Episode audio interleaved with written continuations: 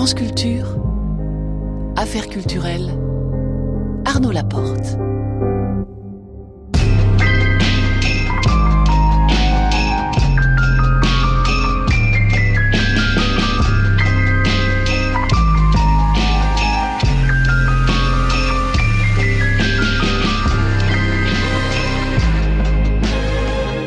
Et ce soir, nous recevons la cinéaste Maïmona Doucouré dans le film Mignonne est sorti sur les écrans mercredi dernier à 19h20. Affaire en cours, Marie Sorbier interrogera le succès du film Tout simplement noir en compagnie de Rukaya Diallo, journaliste et cofondatrice de l'association Les Indivisibles. À 19h50, affaire à suivre, nous appellerons Frédéric Métézo, envoyé spécial permanent de Radio France à Jérusalem, qui nous parlera de deux nouvelles plateformes vidéo.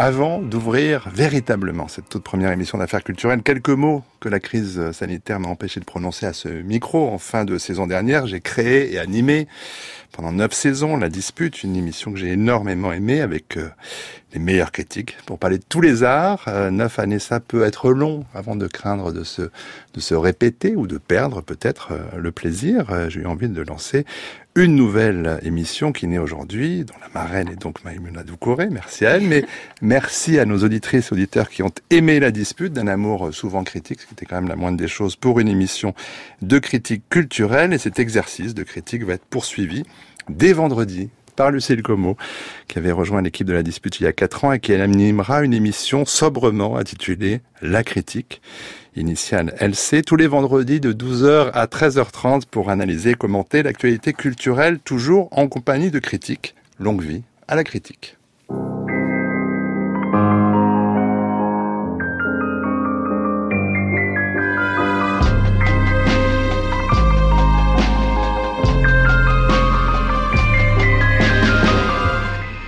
Bonsoir Maïmouna Doucouré. Bonsoir.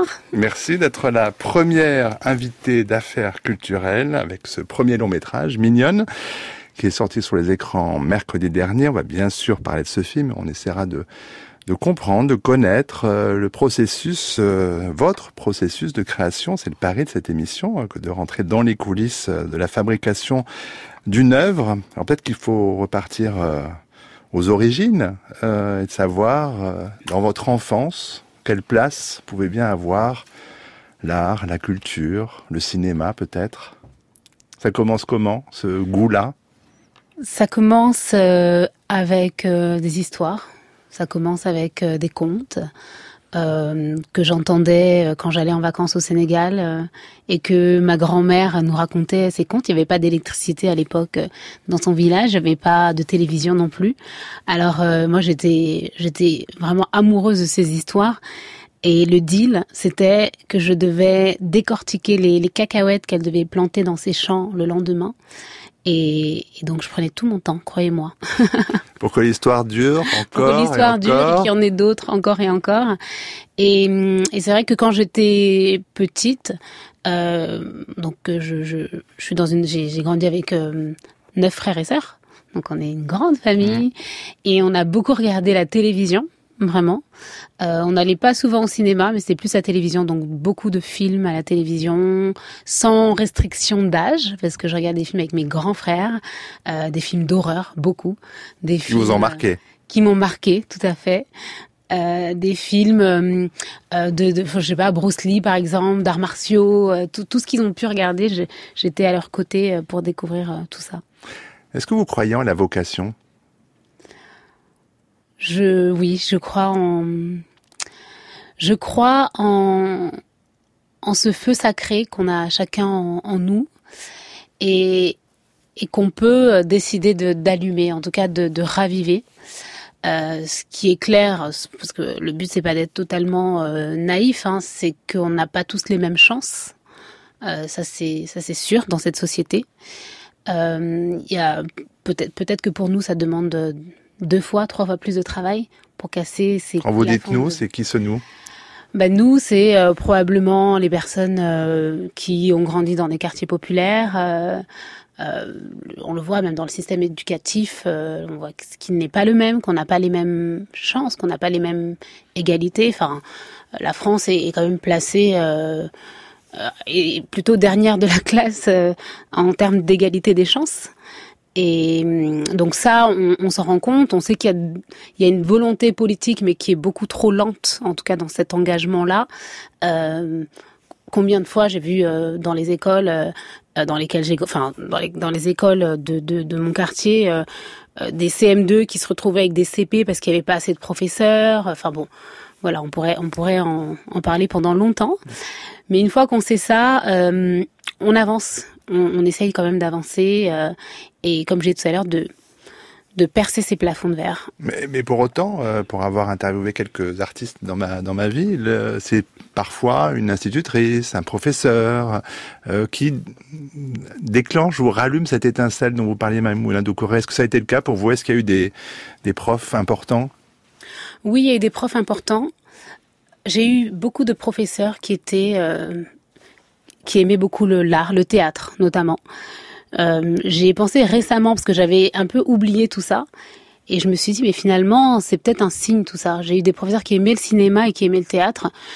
Donc euh, très tôt, je me souviens en CM2, j'avais joué euh, des pièces de théâtre et j'étais très souvent, euh, je jouais très souvent les rôles principaux. CM2, enfin CE2, pardon, CM1. au collège aussi, il y a toujours un prof en effet qui, qui est là pour pour essayer de nous amener vers, vers la culture, vers l'art qui permet de, de se découvrir. Et il y a aussi, ça il faut le dire, d'autres profs qui, qui sont là et qui, qui nous condamnent en fait à travers leur regard en se disant de toute façon, euh, voilà vos limites. Et à partir du moment où le prof, le professeur n'y croit pas, euh, c'est très difficile pour les élèves d'y croire. Donc euh, c'est aussi un facteur de chance, j'ai envie de dire quelque part, et aussi peut-être un facteur de, de formation de, de, de, tout ce système euh, éducatif. Mais est-ce qu'il s'est passé des choses pour la petite Maïmouna Doucouré quand elle était sur, euh, sur la scène de, ses, de, de, son école, de son collège, d'être l'héroïne? Vous avez vécu quoi comme, euh, comme sensation à ce moment-là? Euh, je me souviens, des souvenirs je me très bien. Ah oui, oui, moi j'ai une très très grande mémoire. Ma mère me dit souvent que euh, je me souviens probablement du jour où je suis née, parce que j'ai des souvenirs, je ne marchais Vous étiez là. Sûr. je marchais pas encore, donc oui, oui, je me souviens, j'avais joué, euh, on avait joué le gentil petit diable. C'était vous? Moi, j'étais le, le, je jouais le rôle du père. D'accord. C'était assez, assez fou. Euh, et oui, le fait de, enfin, l'imaginaire. Moi, j'aime cette notion-là de d'un peu ouvrir l'esprit et, d'aller enfin qu'il n'y ait aucune limite dans ce qu'on peut imaginer. Et, je sais quand j'étais petite euh, on parlait parce que moi j'ai grandi dans une culture musulmane par exemple on m'a très tôt parlé de, Dieu. Et euh, je sais plus j'avais quatre ans on alors Dieu est Dieu est très grand. Dieu est au-dessus de nous. Il est il est vraiment le plus haut possible. Alors croyez-moi pour moi l'endroit le plus haut, c'était les toits de la cité dans laquelle j'ai grandi. Donc pour moi, Dieu était sur les toits de la cité. Et Dieu est omniprésent, Dieu voit tout. Alors pour moi, comment Dieu peut tout voir? C'était forcément à travers la télévision. Donc je me disais que Dieu était sur le toit de, de la cité, qu'il avait une petite télé, une vieille télé qui regardait tout ce que je faisais. Et il y avait le paradis et l'enfer. Alors j'imaginais l'enfer, évidemment l'enfer c'était le feu, et le paradis c'était plein de jouets. Donc euh, je faisais plein de choses pour faire rire Dieu. Je me disais peut-être que si je le fais rire, si euh, je l'amuse, si je, si vraiment je, je, le divertis, il me laissera entrer dans, dans ce paradis euh, qui me, qui me fascinait tant. Donc très jeune, il y a à la fois euh, ces histoires que vous inventez, mais quand même aussi le, le fait d'être sur scène. Vous avez eu envie d'être actrice à un moment donné, Maïmouna Doucouré Oui, j'ai, j'ai eu envie d'être actrice. Euh, c'était, les deux étaient vraiment liés. Le fait de l'amour des histoires, le fait de raconter des histoires, et le fait de, de vouloir incarner les personnages de ces histoires. Donc c'était, c'était vachement... Euh, Enfin, ça a été dans cette continuité. J'ai été aussi dans beaucoup d'associations euh, de quartiers où il y avait du théâtre. Euh, euh au collège aussi, à la, au lycée aussi, j'ai fait partie d'une troupe de théâtre. À la fac aussi, j'ai fait partie d'une troupe de théâtre. Enfin, ça m'a ça m'a suivi pendant de nombreuses années. I wanna go there where hope is rising. I wanna know if you feel like coming there with me. Where desires are free, free to be what they wanna be. I gotta go there bodies fighting against all. Seeds of pain and hatred. They were thirst for justice and trust. Faith in light, I placed first.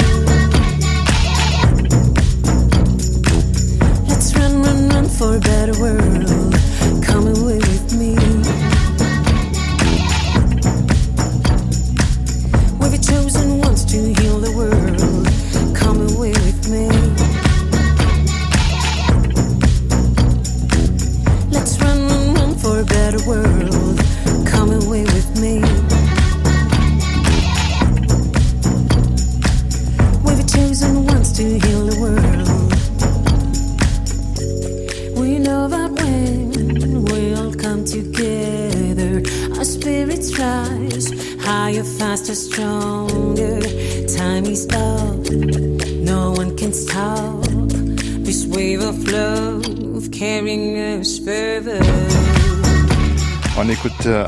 Maïmouna Doucouré, parce que d'abord vous aimez sa voix, euh, sa musique, mais aussi parce que évidemment la musique elle est importante dans votre film Mignonne qui va suivre un groupe de jeunes filles à préparer un concours de danse. On va, on va en reparler. Mais la musique, est-ce que c'est aussi une, une source d'inspiration pour vous? Est-ce que vous pouvez travailler en musique? Est-ce que vous devez travailler en musique?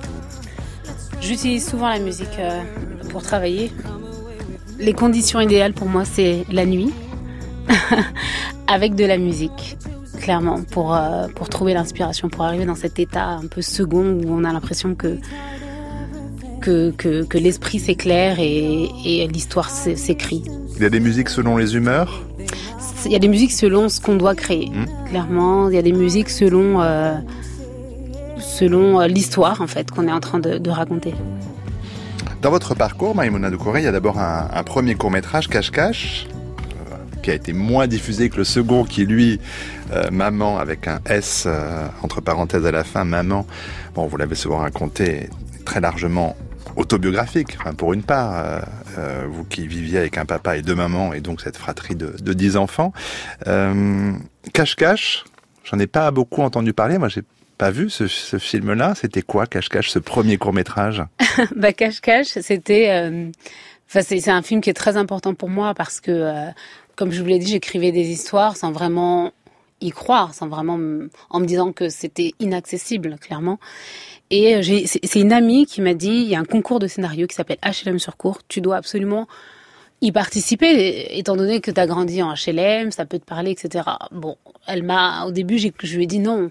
Euh, je suis sûre que de toute façon, euh, je pourrais pas remporter ce concours. Elle a insisté.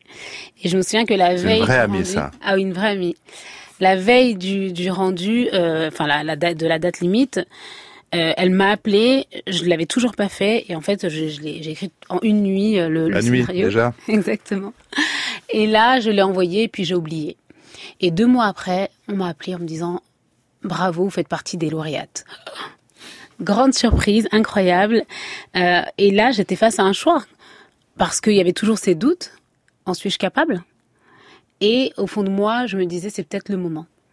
Et je suis contente d'avoir euh, d'avoir finalement euh, de m'être jetée dans, dans, le vide parce qu'il y avait il y avait un, élastique qui me qui retenait au final et j'ai pu réaliser euh, ce, ce premier court métrage autoproduit et quand au moment où j'ai vu les images sur euh, sur le grand écran je me suis dit ok c'est bon j'en suis capable Tellement capable que donc ensuite il y a Maman, 200 festivals, 60 prix plus tard, dont le Grand Prix du Festival de Toronto, le César du meilleur court métrage en 2017. Ça vous a alors peut-être ouvert des portes, mais ça met euh, peut-être aussi beaucoup de beaucoup de pression euh, pour développer un projet de long métrage. Comment est-ce que vous avez vécu le moment où il a fallu, après le, très grand succès de, ce court métrage, Maman, travailler à ce qui allait devenir mignonne? Il y a eu un moment d'entre-deux, de flottement, ou est-ce que vous étiez, euh, vous saviez ce que vous vouliez?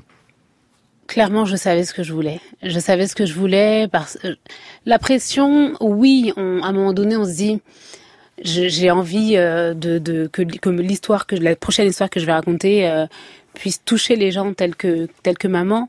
Mais j'étais tellement dans la création que j'avais plus trop le temps de, de en tout cas, d'avoir cette de, de- la pression. Quoi. Mm. Donc j'étais euh, dans ce processus euh, d'écriture. et puis comme c'est une histoire mignonne qui est, qui est assez engagée, j'avais en moi cette cette cette volonté très très forte d'a- d'aller au bout de, de ce film et de le faire exister. The World Cinematic Dramatic Directing Award goes to Maimouna Ducoré for Cuties.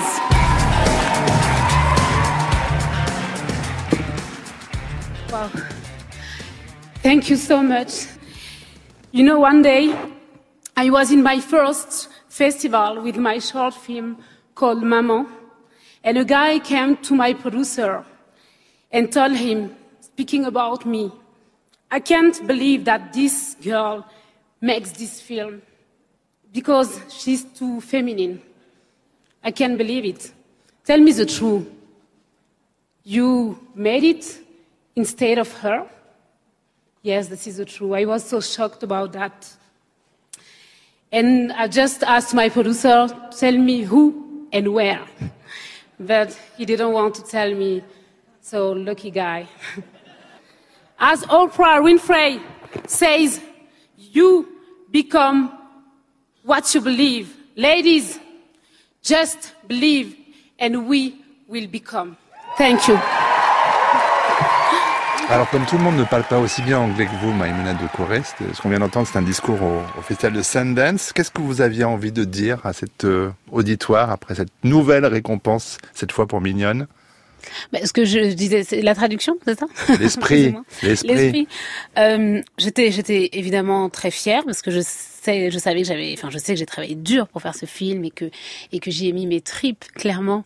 Et recevoir ce prix euh, m'a fait penser à, à, cet homme qui un jour, euh, en voyant Maman, mon court métrage, a dit à mon producteur qu'il ne croyait pas que que, que, que j'ai pu réaliser ce court métrage parce que j'étais beaucoup trop féminine, beaucoup trop féminine, pardon. Mmh. Et il a carrément dit à mon producteur, allez, dis la vérité, tu l'as fait à sa place. Et, et, et je sais toujours pas qui c'est. on va et mener l'enquête. Comment? On va oui, continuer oui, à mener l'enquête. Hein, on le saura un jour. Ah oui, un jour je le saurai, c'est sûr. Et c'est sûr que dans ces moments-là, bon, moi, j'étais assez en colère par, par ce que j'ai entendu. Et, je me suis dit non mais je vais pas changer, c'est pas à moi de changer. Moi je vais, enfin je, suis une femme, euh, ma féminité euh, fait partie de mon identité. Enfin si j'ai envie d'être féminine autant que je le veux, euh, c'est pas à moi de changer qui je suis, c'est à lui de changer son son état d'esprit archaïque, clairement et sclérosé, et, et, et de continuer à faire mes films, tout simplement. Ce que vous avez fait tant et si bien que ce, ce nouveau prix est venu récompenser euh, mignonne, on va reprendre notre discussion dans une petite dizaine de minutes, mais auparavant, comme ce sera le cas tous les soirs vers 19h20, on accueille dans ce studio Marie Sorbier.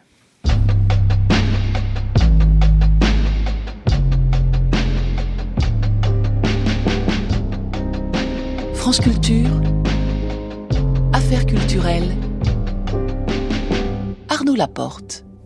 Et à 19h20, donc, affaire en cours. Le nom de cette séquence, Marie Sorbier. Est-ce que je vous demande peut-être d'abord d'en expliquer le principe? Après tout, c'est la première. C'est quoi l'idée? L'idée est assez simple, c'est de faire une, une, chronique culture et société et de prendre comme base un fait d'actualité et de demander à un intellectuel ou une intellectuelle de réfléchir avec nous sur cette question. Et le premier sujet ce soir? Nous allons parler de tout simplement noir. Puisque peut-on définir l'identité noire à l'écran? Jean-Pascal Zadi, youtubeur, réalisateur et personnage principal du faux documentaire Tout simplement noir, joue à expliquer avec une sincérité maladroite et un certain opportunisme qu'il faut avoir les cheveux crépus, la peau ébène et descendre en droite ligne d'une famille qui a subi l'esclavage. Pour promouvoir la marche militante qu'il organise place de la République à Paris, il rallie à la cause une pléiade de célébrités noires, chacun jouant ici son propre rôle, et tous s'embourbent dans les dérives et les clichés, car non, ce n'est pas si simple de se mettre d'accord sur qui est vraiment noir. S'ensuit une série de situations ubuesques, parfois très drôles, souvent caustiques, qui mettent à mal la question sensible des communautarismes en France. Je suis noir grand. Voilà. Je suis noir. Martin Luther je King. Je suis nègre. Malcolm X. Je suis un putain voilà. de nègre. C'est ça. Il faut qu'on soit soudés, il faut qu'on soit là. Ta marche, c'est une initiative de dingue. Quelle marche C'est pas un noir ça. Je vous demande l'Afrique, vous me ramenez Montreuil.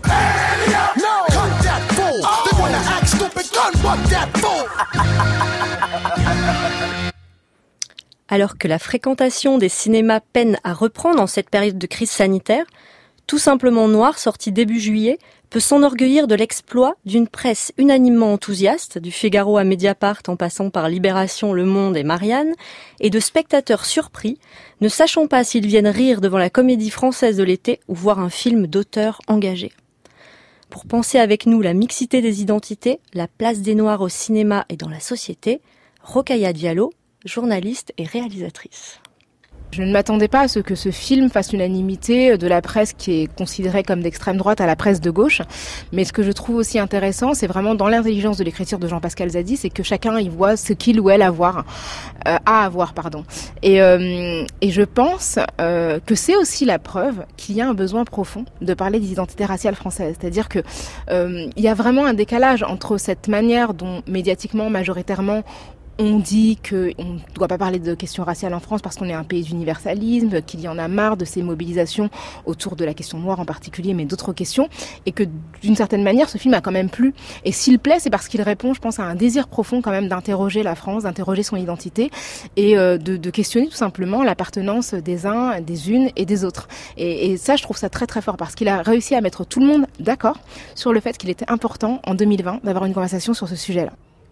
Le communautarisme est plus un fantasme qui existe en dehors du film et dans la société française que dans le film. Pour moi, le film n'est pas euh, une opposition à ce qu'on appelle le communautarisme et ce qu'on est euh, bien en difficulté de définir, mais plutôt euh, la preuve que le fait d'être noir est une construction et que de nombreuses personnes qui sont différentes par leur groupe social, par leur genre, par leur métier, sont amalgamées dans le groupe noir. Mais je trouve qu'il est intéressant ce film parce que justement, il montre que cette crainte, cette angoisse assez profonde qui existe notamment dans l'élite intellectuelle française de voir un communautarisme miner la France est une crainte qui est d'ordre fantasmatique.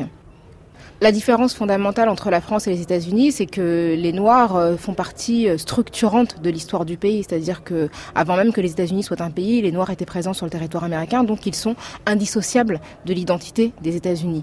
En France, l'arrivée des Noirs est plus récente et leur présence massive est plus récente. Mais euh, on vit dans une forme d'idéal universel, mais les Noirs existent en tant que groupe social dans la manière dont ils sont appréhendés et du fait des discriminations qu'ils subissent. Mais je trouve que dans le film, euh, il y a une spécificité française. C'est-à-dire que il y a une spécificité du fait des identités noires qui sont multiples, des noirs qui sont d'origine africaine, des noirs français, des noirs qui sont immigrés, comme le personnage de son père par exemple. Donc des situations par rapport à l'appréhension de la question raciale qui sont différentes en fonction de la situation personnelle. Et ça, je trouve que c'est fort. Puis la question effectivement où en France, on, a quand même des mariages entre personnes d'origine différentes euh, plus communs, plus courants. Le héros, par exemple, du film Tout simplement noir est en couple avec une femme blanche. C'est quelque chose de beaucoup plus commun en France qu'aux États-Unis, du fait de notre histoire. Hein. Mais, euh, mais c'est ce que je trouve intéressant, c'est que justement, il ancre cette réflexion sur le sol français et ne fait pas l'erreur justement de reproduire euh, des catégorisations, des mécanismes intellectuels qui sont propres aux États-Unis. Dans une séquence du film, Jean-Pascal Zadi cherche à convaincre des militants du bien fondé de sa démarche et se heurte à un groupe exigeant et intransigeant en pensée et en acte. Peut-on réduire une militance à un simple sketch? Alors, ce qui est intéressant dans ce film, c'est qu'il y a aussi différents niveaux de lecture. C'est qu'il y a de nombreuses références qui n'ont pas été perçues par tous et par toutes. Euh, par exemple, le titre Tout simplement Noir, c'est aussi le nom d'un groupe de rap des années 90. Et un des rappeurs qui euh, était euh, dans ce groupe de rap joue son propre rôle dans le film. Et lorsqu'on voit euh, le personnage de Jean-Pascal qui va organiser sa manifestation, qui va auprès de militants euh, noirs, ce sont des vrais militants. Donc, il n'a pas caricaturé, il ne s'est pas moqué des militants noirs, il les a fait incarner leur propre rôle. Et effectivement, il voulait montrer que militer pour la question noire, c'est aussi euh, se documenter, s'informer qu'il y a des dates importantes, il y a des choses importantes, et que c'est pas une fantaisie euh, autour de laquelle on se réveille et on décide de mobiliser massivement des personnes. Donc je trouve que c'était intéressant aussi de montrer l'antinomie qu'il peut y avoir entre euh, une forme de volonté d'exister médiatiquement sur cette question-là et euh, le militantisme de terrain qui peut être un militantisme moins visible, moins médiatique, mais aussi euh, nourri par une réflexion profonde et par des références anciennes. Je pense que le cinéma est en train de bouger. Hein. Plusieurs réalisateurs euh, noirs ont réalisé des films qui ont fait parler d'eux dernièrement. Euh, Lajli avec Les Misérables, euh, Jean-Pascal Zadi donc avec Tout simplement Noir, et aussi Maïmouna Doucouré qui vient de sortir Mignonne. D'autres aussi Mati Diop aussi qui a eu un prix à Cannes. Alice Diop va arriver prochainement aussi avec un long métrage. Donc on sent que c'est en train de bouger. Je pense que la prochaine étape, c'est de parvenir à faire en sorte qu'un réalisateur noir ou d'origine maghrébine ou asiatique fasse un film sans que ça ne soit événementiel parce que ce n'est pas un genre en fait d'être un réalisateur noir, c'est pas un genre cinématographique. Il y a des comédies, il y a des drames, il y a des films euh, un peu euh, de science-fiction, il y a toutes sortes de choses qui peuvent être produites comme ça. Et j'aimerais bien que euh, la prochaine étape consiste à permettre à ces films d'être appréciés en tant que films, en tant qu'objets filmiques, et qui ne soient plus perçus comme des objets sociaux, comme des instruments de sociologie, mais véritablement comme des films et critiqués en tant que tels, avec un regard sur la cinéphilie, sur les références, sur la démarche artistique de ces, de ces artistes, parce que avant d'être des personnes noires, ce sont des artistes qui font des films. J'ai l'impression d'être ridicule. Parmi eux complices, parmi eux souteneurs, parmi eux égorgeurs, les mains effroyablement rouges du sang de leur civilisation. Les vers désenchantés de Léon Gontran Damas, une des premières voix militantes de la négritude, accompagnent avec rythme et virulence le souhait de plus en plus revendiqué de dépasser enfin la question identitaire. Merci Marie Sorbier. Euh, on se retrouvera demain aux alentours de 19h20 pour une autre affaire en cours.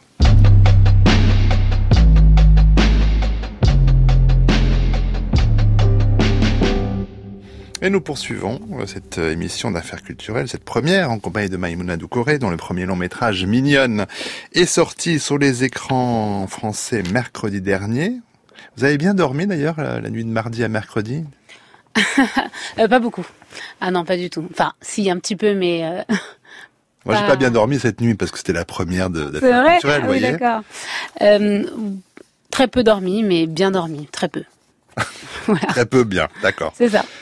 Mignonne, qui suit pendant 1h35 euh, le quotidien d'Ami, qui a 11 ans, que sa mère et surtout sa tante aimeraient euh, voir rester dans le chemin tout tracé de la tradition, qui est aussi le chemin tout tracé de la soumission au patriarcat, pour le dire un peu vite. Mais Ami, elle va découvrir euh, au collège une bande de jeunes filles qui prépare un concours de danse, une danse tout sauf classique, très contemporaine, très sensuelle, pas forcément de leur âge. C'est évidemment euh, un sujet essentiel de ce film. Mignonne, c'est un conte, mais qui a aussi une dimension, et comme un conte, il a une dimension fantastique. On va pas dévoiler trop de, trop de choses, mais hum, y a des phénomènes mystérieux qui se passent parfois dans les armoires.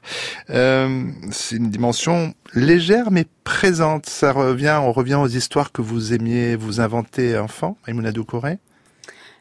Oui, exactement. Étant donné que je dépeins euh, enfin l'enfance, le film est à travers le regard de mon personnage principal qui s'appelle Ami, hein, qui a 11 mm. ans. J'avais envie euh, vraiment de de raconter euh, l'enfance et son imaginaire, l'enfance et son interprétation du monde, euh, avec euh, tout ce qui tout ce qui peut avoir de plus spectaculaire et, puis toutes ses peurs aussi, mmh. parce qu'il y a plein de choses qui lui font peur. Il y a tout pas mal de croyances sur les fantômes. Vous l'avez très bien dit, il y a une légère dimension fantastique avec toute une symbolique sur les costumes qu'on porte ou qu'on ne porte pas, qu'on choisit de porter ou pas, ou qu'on nous impose. Euh, et puis tout ça est évidemment euh, un miroir euh, de, la société, en tout cas telle qu'elle est perçue à travers les yeux de, mon personnage. Oui, parce qu'à travers les yeux, l'élément fantastique, fantastique pardon, peut apparaître, parce que un travelling dans un couloir, une chambre très ordinaire, ça peut devenir un endroit très qui fait peur. Ça, c'est le souvenir des films d'horreur avec les grands frères Je pense que tout ça m'a nourri. C'est vraiment un mélange entre les contes euh, que j'ai pu entendre et, puis tous ces films que j'ai pu voir. Euh, finalement, la peur quand on est enfant, ça, peut aussi créer une forme d'excitation. on aime bien, on aime bien ces films d'horreur. On aime bien se retrouver dans le train fantôme. Euh, ces sensations, je pense qu'elles sont importantes aussi pour, pour se construire quand on est enfant, tant qu'il n'y a pas de danger, bien sûr. Cette jeune fille, euh, évidemment, euh, à travers elle, il va y avoir plusieurs sujets qui vont être euh, traités et à travers elle, ça concerne évidemment de très nombreuses jeunes filles. Les filles, regardez-nous Ben non, c'est pas nous. Ah oui, mais ça, c'est nous quand Lors même. de la hein. grande finale. Concours ouvert. C'est quand on va danser. Eh, il y aura même plus eux, il y aura nous, vas-y. Les minettes, on va leur chaud. Oh, je vais Ça va Salut. Ça va les filles Ouais, ça va. Vous venez souvent ici Ouais, grave. Ah bon Mais nous, on vous a pas vu. Hein. Ben, c'est normal, nous on est là-bas, vous êtes là. Mais comment vous savez que nous, on est là-bas Parce qu'on vous a vu hier. Ah bon Vous avez quel âge On a 11 ans. On a 14 ans. Ils ont 12 ans. Comment ça D'ailleurs, on Non, non, on, Non, on est en troisième. Non, on est en lycée. On connaît les Pythagore, tous connaît. regarde, regarde, je sais réciter. Je sais réciter. Comment il s'appelle gros, c'est déjà des gamines. Eh, eh, c'est des gamines. Mais non, juste, est-ce que vous avez un petit 06 07 01 Mais reviens Je connais toutes les tables de multiplication, je te jure La table 1 fois 1 1 Mais non Use a beautiful boy Mais oh, t'es méchant. Vraiment, on a quel âge? T'es chaud. Mais non Mais non, enfin, pas dire aux garçons qu'on a 11 Ah ans. oui, jamais. Jamais de la On veut vie. toujours faire croire qu'on a plus. L'idée de départ euh, de Mignonne, c'est c'est une image, c'est une idée, c'est un sujet, des sujets. Ça commence comment pour vous? Ça commence avec un spectacle. J'étais dans un spectacle lors d'une fête de quartier. Et euh, donc un groupe de jeunes danseuses euh, de 11 ans sont montées sur scène et ont commencé à danser. Et là, euh, elles dansaient euh, extrêmement bien, c'était assez fascinant. Et c'était à la fois dérangeant. Parce qu'elles dansaient comme dans les clips euh, américains hein, qu'on qu'on peut voir euh, à la télévision. Et, et puis je me suis posé la question, je me suis demandé si elles avaient conscience en fait de, de l'image qu'elles renvoyaient à travers la danse. Et dans le public, c'était assez particulier parce qu'il y avait des mamans qui portaient le voile, d'autres plus traditionnelles, etc. Et, et j'assistais vraiment à, à un choc des cultures. Et j'ai repensé à moi quand j'étais petite, quand j'avais la rage et que je me m'interrogeais sur ma ma féminité, euh, tiraillée entre deux modèles de féminité, hein, euh, avec la culture de mes parents d'origine sénégalaise et puis ma culture occidentale. Et, et j'ai décidé à ce moment-là de, de vraiment euh, plonger dans cette euh, dans cet âge-là parce que ça fait quand même longtemps que je n'ai plus 11 ans, n'est-ce pas? Et donc j'avais vraiment besoin de, de, de, de rencontrer euh, ces, ces jeunes filles. Je les arrêtais euh, dans la rue, dans les parcs, euh, dans, parfois dans les écoles quand j'avais les autorisations ou dans des associations. Et j'ai écouté pendant un an et demi leurs histoires, leurs récits que j'ai filmés, enregistrés. Euh, et et j'ai entendu des choses qui m'ont... qui m'ont bouleversée, qui m'ont remué et j'ai compris, j'ai vu à quel point ça pouvait être difficile de grandir euh, quand on avait, quand on était une, une jeune fille de 11 ans euh, dans la société actuelle à l'heure des, des réseaux sociaux. Mais enregistrer, filmer, euh, sans doute prendre des notes aussi. Oui. Quand on a un tel matériau, bah, comment est-ce que ça prend forme? Comment est-ce qu'on arrive à un récit, à un scénario, à des personnages? Oui, parce que j'aurais clairement pu faire euh, un documentaire avec tout ce que j'ai entendu, j'aurais pu les filmer, etc. Mais j'avais envie de, moi, mettre les mains dans la matière et façonner l'histoire telle que je l'imaginais. Tout ce que j'ai pu entendre m'a nourri, clairement. Euh, et, et je me suis dit, je veux pas faire un pamphlet, je veux pas faire euh, une, je sais pas, un spot de, de, de prévention. Je veux d'abord raconter une histoire. Je veux passer par l'émotion. C'était ça le plus important. Je, je veux qu'on vive une expérience avec un personnage euh, singulier, très fort. Et, et, et donc j'ai créé euh, le personnage d'Ami. Il y a tous les autres. Et, la, les autres. et la distribution, évidemment, le choix des interprètes, c'est un moment crucial. C'est ce que disent la plupart des, des cinéastes, des metteurs en scène, au théâtre ou au cinéma d'ailleurs. Euh, Dans votre cas et dans celui de Mignonne, il fallait trouver Ami, mais il fallait trouver aussi ses copines et la maman. Alors la maman, on l'avait déjà vue. Dans mon court-métrage, Dans tout à Maman, fait, justement. Mais euh, comment ça, comment ça se décide Comment on Le- sait que c'est la bonne personne?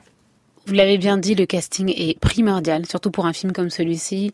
Euh, trouver euh, la vérité, trouver des personnes qui correspondent déjà au, au personnage et qui vont pouvoir euh, se lâcher prise devant la caméra et, et nous, et nous embarquer dans, dans une histoire. Ce qu'il faut savoir, c'est qu'on a vu euh, 700 petites filles pour trouver les, les mignonnes, les cinq mignonnes. Donc c'était un casting assez intensif avec une armée, euh, euh, donc une directrice de casting et puis son, et puis ses, ses- des, des assistantes, pardon. Comment comment on les rencontre? Euh, Moi, je, je compare souvent euh, le casting à, à une rencontre amoureuse et on, on trouve son acteur quand, quand on a un coup de foudre. Voilà, on se pose pas trop de questions. Je- j'aime moi j'aime chercher quand je fais les castings Euh, je, je fais des impros, euh, je, je teste plein de choses et puis, euh, et puis le visage face à la caméra parle, parle de lui-même. Une fois choisi sur le plateau, quelle directrice d'acteur, d'actrice êtes-vous, Maïmouna Doucouré? Ah oui, non, mais là, la question, je pourrais vous, vous, vous en parler pendant des heures. hein. Je pense qu'on n'aura pas assez de temps. Il reste un petit quart d'heure, mais quand même. Euh, Il y a une méthode, vous avez développé une oui, méthode, parce que créé- diriger des jeunes, des jeunes filles, c'est euh, aussi autre chose que de diriger des comédiennes plus âgées, des professionnels, non professionnels. Tout à fait. Donc, euh, l'objectif, c'était vraiment, comme je dis tout à l'heure, de trouver la vérité. Alors, euh, je leur ai dit, ensemble, on va on crée un laboratoire qu'on appelle le laboratoire de recherche de la vérité. Donc, euh, l'objectif, c'était de vraiment trouver le moyen de rendre ça ludique et en même temps profond. Chaque personnage était un animal. Donc pour qu'elles puissent trouver la respiration de leur personnage, la posture, que ce soit dans la danse de leur personnage, que ce soit dans leur façon de s'exprimer, leur regard, etc. euh, elles avaient un animal totem. Par exemple, celle qui joue le rôle d'Angelica avec les longs cheveux est un serpent. Donc pour ceux qui vont découvrir le film, vous allez tout de suite voir le serpent euh, face à, enfin, à travers l'écran. Euh, le personnage principal évolue énormément dans le film. Donc elle commence par être un tout petit chaton chétif qui devient un chat, qui devient une panthère. Et ça, c'était, euh, ça, ça a vraiment aidé étant donné qu'on ne tournait pas dans l'ordre les séquences. Donc je pouvais dire en plus, ouais. personnage, Mm. hier tu étais une panthère, il faut que tu redeviennes un tout petit chaton chétif. Alors là, son corps se courbe, le regard, sa fesse, enfin tout était euh, organique quoi. Euh, et puis euh, aussi, j'ai créé un- une forme de champ lexical culinaire pour remplacer les fameux actions coupées sur le plateau. Étant donné qu'elles étaient, pourquoi culinaire Parce qu'elles étaient très gourmandes, vraiment, vraiment très gourmandes. C'est toujours le cas d'ailleurs. Et, et quand j'avais besoin d'intervenir dans une séquence euh, et je voulais qu'elles arrêtent de jouer, je disais chips. Donc là, c'était vraiment comme un, deux, trois de soleil. Tout le monde s'arrêtait de, de bouger. Je donnais mes indications et pour leur dire de reprendre, je disais hamburger. Donc hamburger, c'est bon, il faut y aller. Et quand je voulais plus d'énergie, je disais pastèque. Quand je voulais qu'elle répète une phrase, c'était raisin. Enfin voilà, plein de petits mots comme ça. Et, et puis euh, l'émotion aussi, parce qu'il y a quand même beaucoup d'émotions dans le film. Comment j'ai travaillé l'émotion avec elle? Il y avait, j'ai eu deux façons de travailler l'émotion. La première, c'était d'abord de moi-même jouer. En arrivant sur le plateau, on- les gens se disaient mais est-ce que c'est la réalisatrice ou est-ce qu'elle est actrice? On comprenait pas trop parce que je, je vis l'émotion du personnage, donc de mon actrice, et je lui transmets l'émotion. Uniquement celle de Ami, Fatih Youssouf, ou est-ce que vous jouiez tous les rôles aussi, euh, Avec les, Dans- dans ça, chaque ça dépend scène. quand il y avait des séquences compliquées, hein, euh, quand c'était beaucoup de colère ou j'aimais bien me mettre face à elle comme une, enfin comme un miroir en fait. Mm. Et je leur donnais, je, je- je leur disais exactement ce qu'elle devait faire et je, je le jouais moi-même. Et euh, par exemple, il y a une séquence où elle est sous le lit et qu'elle pleure.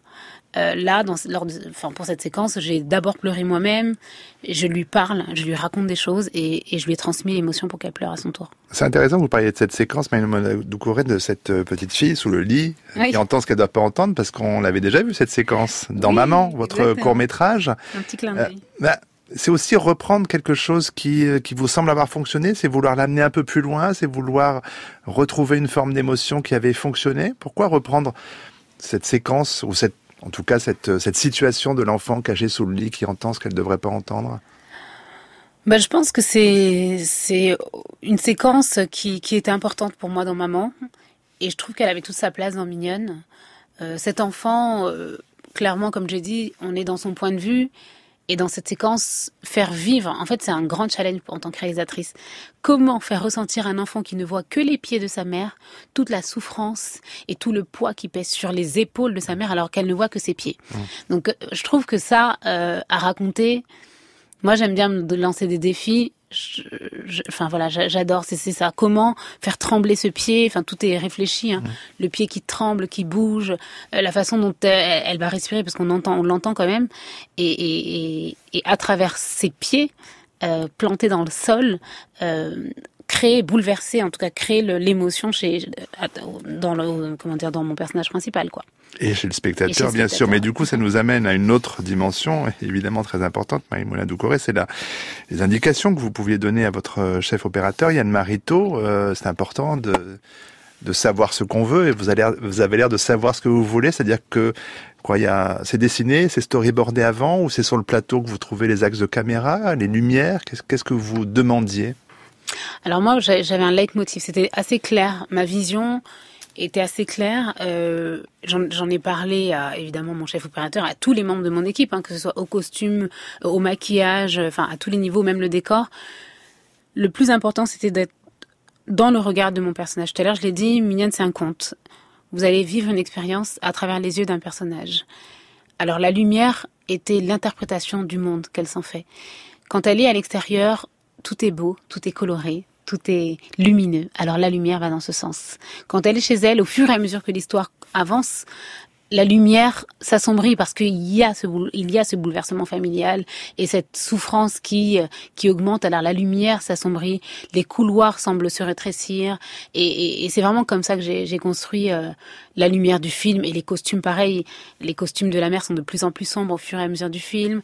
La petite, bon, elle, étant donné qu'elle évolue euh, vers la panthère, n'est-ce pas, ça devient de plus en plus coloré, de plus en plus court. Euh, la coiffure est pensée aussi par rapport à ça. Au début, elle a un chignon qui est très bas. Et au fur et à mesure qu'elle avance, euh, son chignon monte jusqu'à jusqu'à l'apogée où elle a ses cheveux qui se lâchent et comme elle refait le chemin inverse, le chignon redescend. Enfin, il y a mille choses. Enfin, tout est réfléchi, pensé pour servir euh, l'émotion de mon personnage.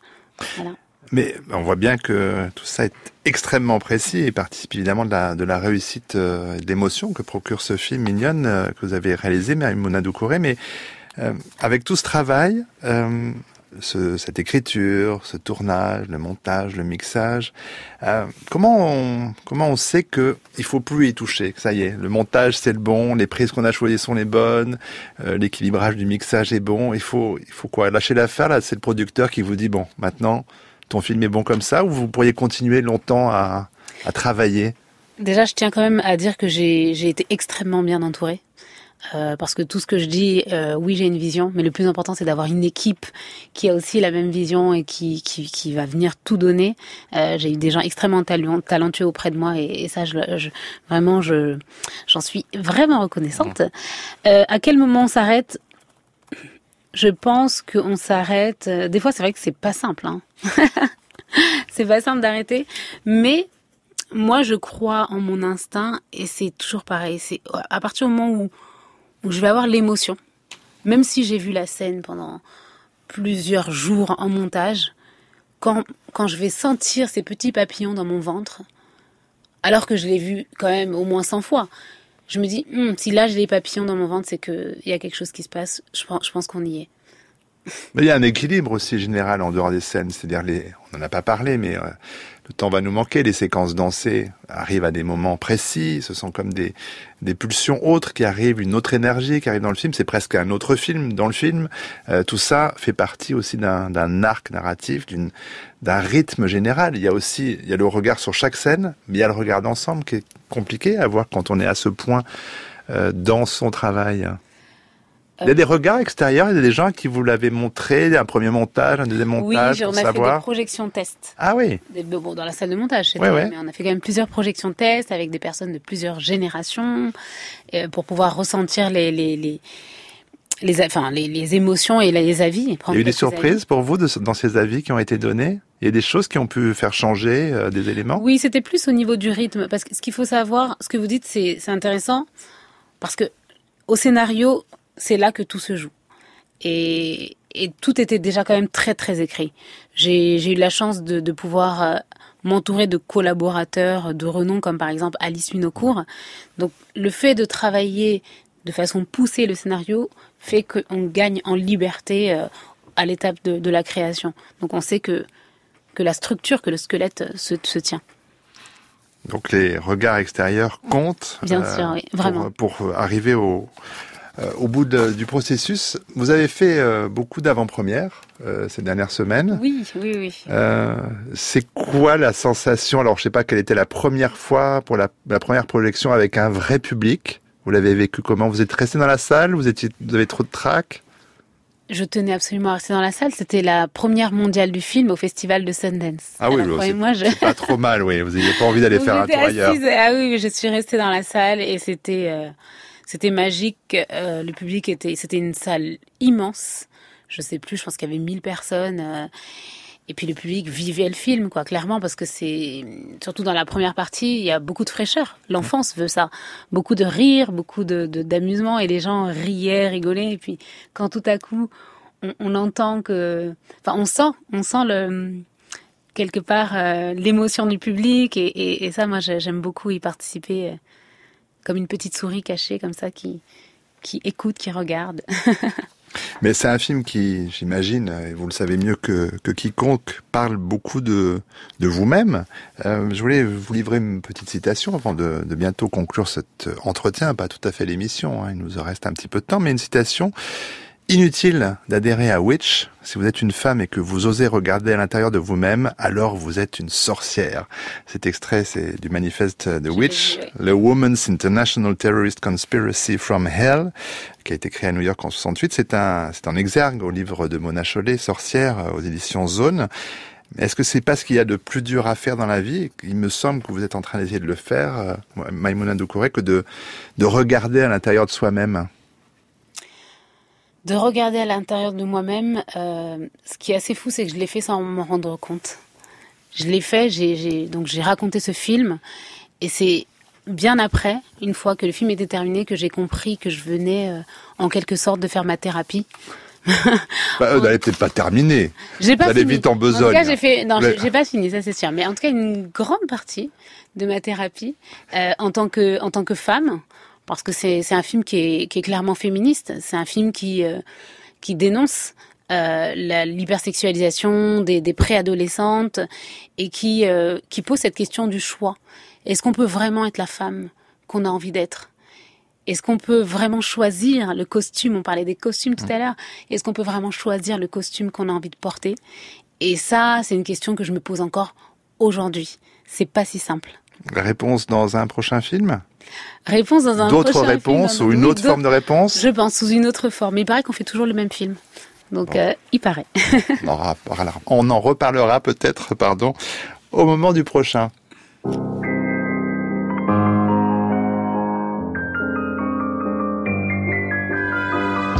France Culture, Affaires culturelles, Arnaud Laporte. 19h50, l'heure de sortir de ce studio, enfin par la magie des ondes, de sortir de Paris, euh, ce que nous ferons tous les soirs en région ou à l'étranger avec la séquence Affaires à suivre. Et la première destination ce soir, c'est Jérusalem, où se trouve euh, Frédéric Mettezo, correspondant de Radio France au Moyen-Orient, mais un correspondant, alors pour l'heure, cloîtré chez lui, euh, puisque vous êtes en quarantaine, euh, pour encore... quand on arrive en Israël, c'est obligatoire pour toutes les personnes qui arrivent de France de rester deux semaines chez soi. Du coup, vous avez dû passer euh, pas mal de temps devant vos écrans. Et vous avez Voilà. découvert, mon cher Frédéric, deux plateformes de VOD assez étonnantes. Vous m'avez soufflé que la première est une sorte de Netflix, Netflix pardon, cachère. Il faudrait que nous veniez expliquer ça, Frédéric Mettezo. Ben oui, c'est ça, Arnaud. Je suis sûr que euh, tous nos auditeurs, en tout cas beaucoup d'entre eux, connaissent le jingle de Netflix. Eh bien, voici désormais, attention, Tov. Tov? Alors Tov, ça veut dire bien en hébreu. En Israël, Tov est une plateforme de vidéo à la demande cachère. Ça veut dire que, eh bien, elle ne va pas choquer le public des juifs religieux. Tov a été lancé fin juillet euh, par le militant d'un parti nationaliste religieux. Il a investi un million d'euros dans Tov, euh, qui se présente en fait comme euh, bah, comme n'importe quelle plateforme. hein. Je vous ai mis des captures d'écran sur la page de l'émission franceculture.fr et sur mon fil Twitter.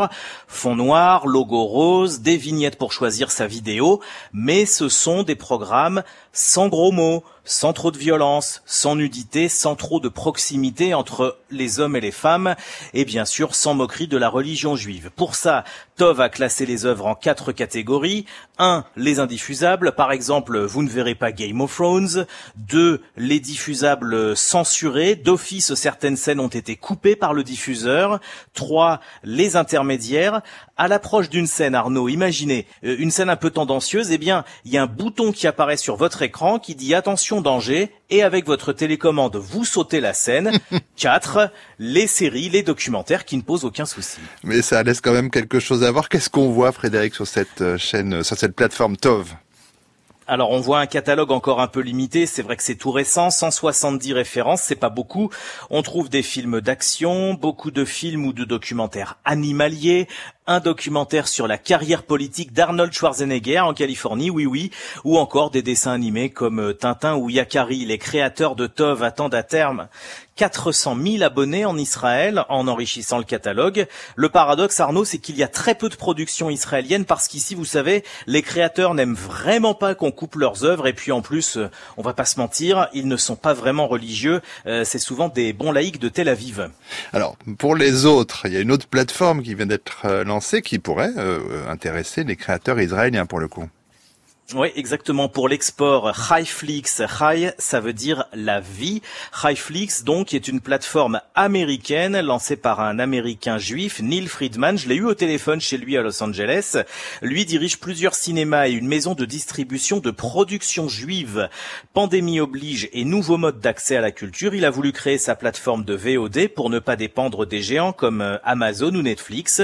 Et donc, Highflix ne diffuse que des productions juives. Ça veut dire qu'il y a une définition Qu'est-ce que c'est qu'une production juive, Frédéric Métézo eh ben, j'ai posé la question à Neil Friedman et selon lui, c'est très vaste. Hein. C'est à partir du moment où il y a des personnages juifs, ou bien si ça se passe en Israël, ou bien si le réalisateur ou un acteur important est israélien ou juif, etc. Donc, euh, ça peut être euh, un documentaire sur la Shoah, ou bien euh, ce film français Je ne rêve que de vous, qui raconte la vie de Léon Blum, ou encore À la recherche du passé, qui se passe dans une famille juive pratiquante d'Anvers avec Isabella Rossellini. Elle avait été primée à Berlin pour ce film en 90.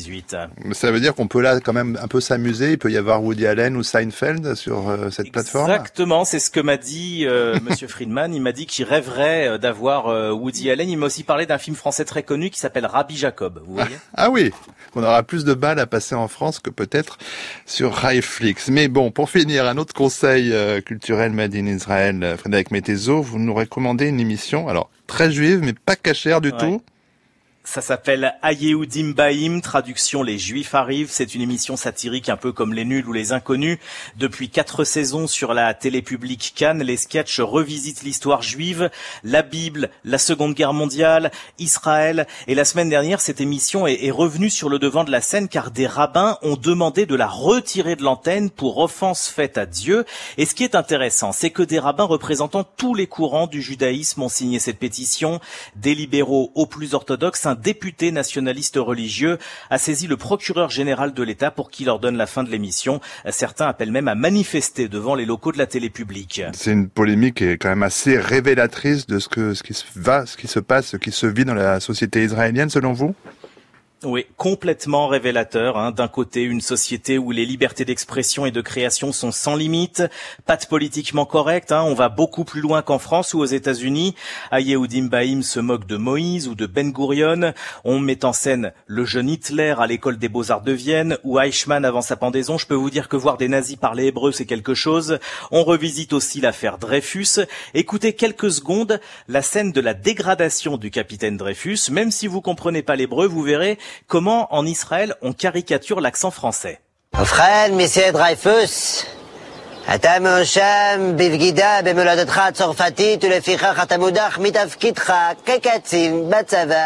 voilà pour la dimension très libre, voire libertaire de la société israélienne. L'autre versant, c'est donc cette pression religieuse de plus en plus forte dans la sphère culturelle, dans l'espace public ou même dans l'armée. Et on retrouve cette idée de pureté qui est portée par la plateforme Tov. La télé publique Cannes tient bon, dit-elle, au nom de la liberté, de l'humour et de l'autodérision. Alors en attendant, je vous encourage à découvrir cette émission hilarante sur YouTube, puisque Cannes a une chaîne officielle. C'est gratuit et c'est sous-titré en anglais, Arnaud. Merci pour ce beau conseil, Frédéric Mettezo, euh, correspondant de Radio France euh, à Jérusalem. J'espère vous retrouver bientôt euh, pour une autre affaire à suivre, mon cher Frédéric. Avec plaisir. Merci beaucoup, Frédéric. Bon, parler de plateforme. On a parlé de Netflix. Allez, on prend 30 secondes. J'avais presque pas envie, Maïmouna de Corée, mais il y a eu une, polémique Netflix USA avec la sortie de, de Cutie sur la plateforme. Peut-être juste un mot. Euh, Netflix a fait un mea culpa parce qu'ils ont choisi un autre visuel que l'affiche française pour promouvoir votre film. Euh, vous en pensiez quoi, vous, de ce visuel? Bah, disons que j'ai échangé avec euh, avec les équipes de Netflix et ils sont absolument navrés de cette situation. Ils reconnaissent que l'affiche initialement utilisée sur leur service ne reflétait pas le propos euh, du film. Euh, et puis voilà, donc les équipes, comme vous l'avez dit, se sont euh, publiquement excusées. Fin de l'affaire. Oui, et surtout, je tiens à, à, remercier toutes les personnes, parce que je sais qu'il y a beaucoup de personnes qui ont vu le film, des spectateurs qui ont vu le film et qui, qui le soutiennent, qui, qui le défendent. Euh, merci. Et puis pour les autres, allez voir le film.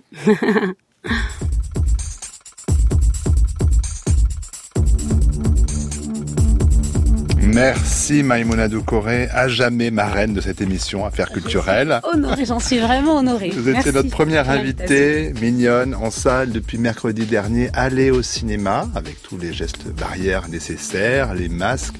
Mais c'est tellement bien de, de, pouvoir retourner au cinéma. Affaires culturelles, c'est une émission rendue possible grâce à Issa Tundoy, Marie Sorbier, Lucille Como, Boris Pinot et Hugo Altmaier. À la prise de son ce soir, Jean-Guilain Mège, réalisation Alexandre Fougeron. Demain, encore du cinéma euh, dans Affaires culturelles. Je serai en compagnie du cinéaste Werner Herzog dont le nouveau film Family Romance LLC est sorti lui aussi mercredi dernier en France. Et avant cela, dès 8h55, vous pourrez entendre Werner Herzog dans les matins de France Culture. Je lui poserai une question qui sera désormais rituelle à cette heure-là. À quoi pensez-vous? C'est un nouveau rendez-vous pour tous les invités d'Affaires culturelles.